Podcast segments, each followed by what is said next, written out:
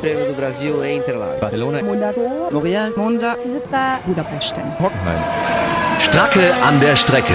Der Formel 1 Podcast mit Inga Stracke. Hallo liebe Formel 1 Fans. Ja, ich habe mir gedacht, nach dem 13. Grand Prix des Jahres und nach dem Rekordtitel von Mercedes, nämlich dem siebten Titel in Folge, das hat noch kein Team vorher geschafft, gibt es eine kurze Zusammenfassung des Grand Prix Wochenendes mit ein paar O-Tönen der Fahrer und auch Teamchefs, soweit ich sie denn bekommen kann unter den erschwerten Bedingungen. Seven times, mate. What a great way to seal that. Oh, guys, what an incredible achievement for all of you. I'm so proud of everybody. So grateful I could be a part of it. Thank you so Thank you, thank you, thank you. No, thank you, mate. Couldn't have done it without you. Couldn't have done it without you. What an achievement. Ja, Mercedes schreibt Formel 1 Geschichte. Im italienischen Imola haben die Stuttgarter mit einem souveränen Doppelsieg von Lewis Hamilton und Valtteri Bottas vorzeitig zum siebten Mal in Folge tatsächlich den WM-Titel der Konstrukteure gewonnen und damit haben sie einen Rekord geschafft. Sie haben also von 2014 bis 2020 wirklich jedes Jahr den WM-Titel gewonnen. Wir erinnern uns, nur 2016 gelang es Nico Rosberg, die Siegesserie von Lewis Hamilton zu unterbrechen. Sechsmal in Folge hat Ferrari gewonnen, 99 bis 2004 mit Michael Schumacher. Red Bull Racing viermal in Folge 2010 bis 2013, genauso wie McLaren viermal in Folge 1988 bis 1991.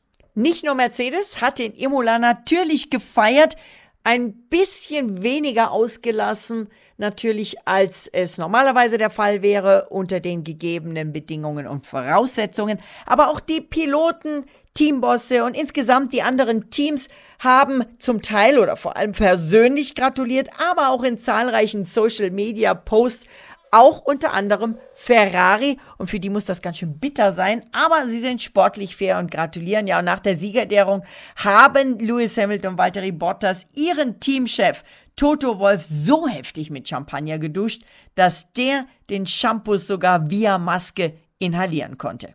Ja, ich habe da drinnen leider von den beiden eine ähm, Dusche bekommen, äh, von hinten, also ein echter, echter Überfall. Alles in der Maske ist voller Champagner, also ich werde wahrscheinlich eine Alkoholvergiftung haben in zehn Minuten. Ja, da ist er, der feine österreichische Humor, typisch Wolf, so trocken, dass man ganz genau zuhören muss.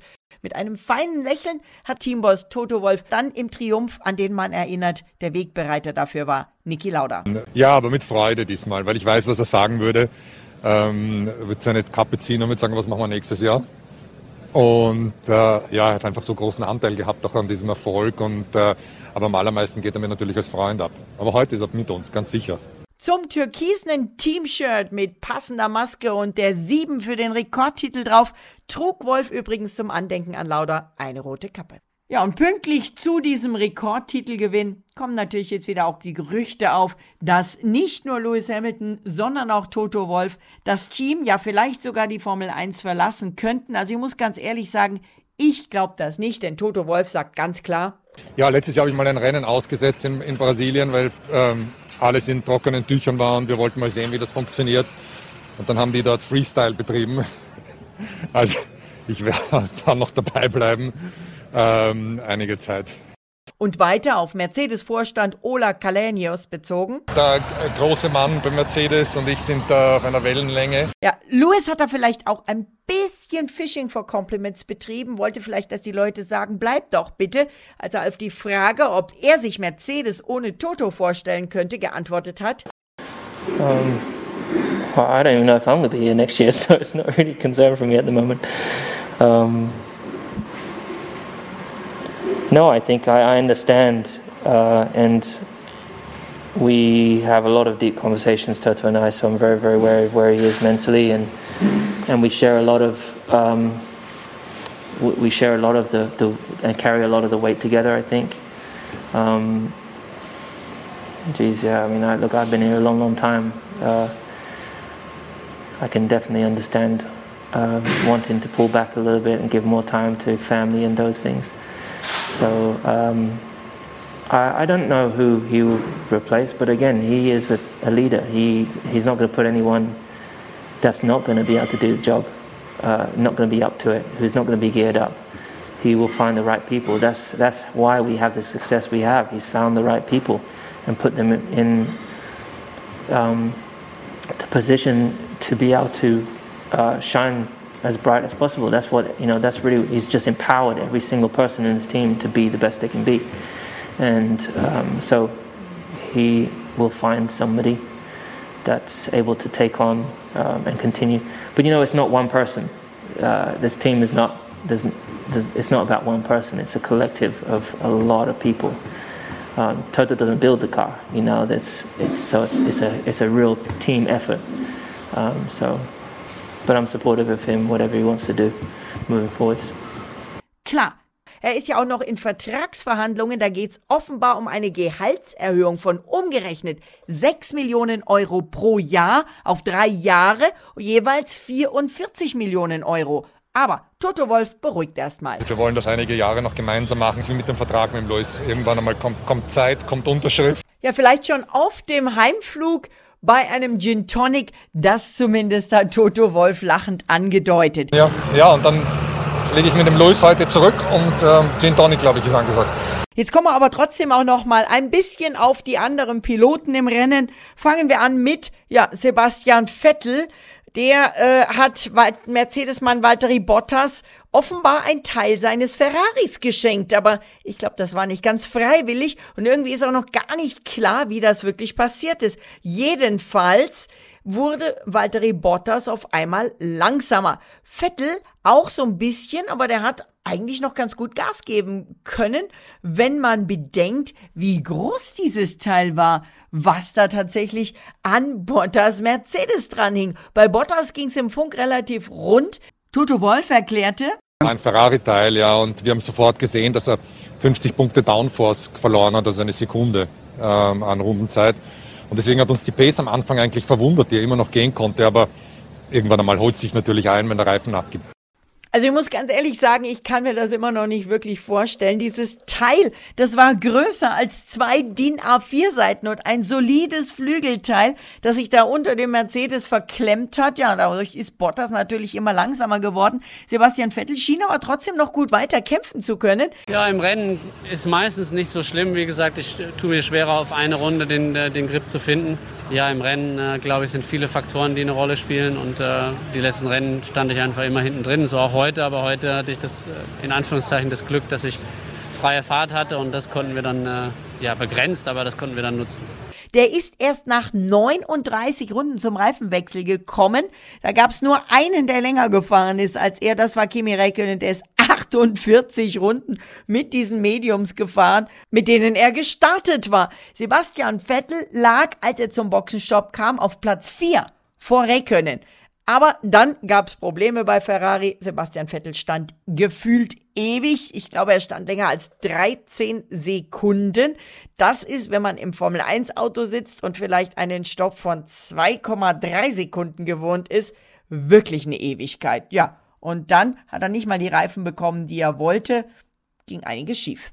Ja, ich hatte auch nachgefragt. Ich wollte auf den weichen, ähm, aber ich weiß nicht. Mir wurde dann gesagt, wir verlieren gegenüber dem äh, Lando Norris. Und ähm, ja, ich hätte gerne in Kauf genommen, eine Position zu verlieren, noch weitere 10, 15 Runden draußen zu bleiben und dann auf den Soft äh, anzugreifen, vielleicht mehr als ein Auto. Aber ich sehe die, die Abstände nicht, deswegen äh, muss ich mich da aufs Team verlassen mit dem Stopp, wie gesagt, hat es dann eh nicht sein sollen und ähm, deswegen äh, waren dann heute keine Punkte drin. Punkte hat dafür ein anderer bekommen, nämlich der bereits schon erwähnte Kimi Räikkönen, der übrigens, und das ist der Knaller, der einzige Pilot ist, der tatsächlich auf diesem Kurs in Imola früher schon mal gefahren ist. Alle anderen sind da noch nie gewesen und Kimi hat vielleicht so ein bisschen aus seiner Erfahrung ja profitieren können, hat vielleicht auch Teamkollege Antonio Giovinazzi ein bisschen mitgegeben.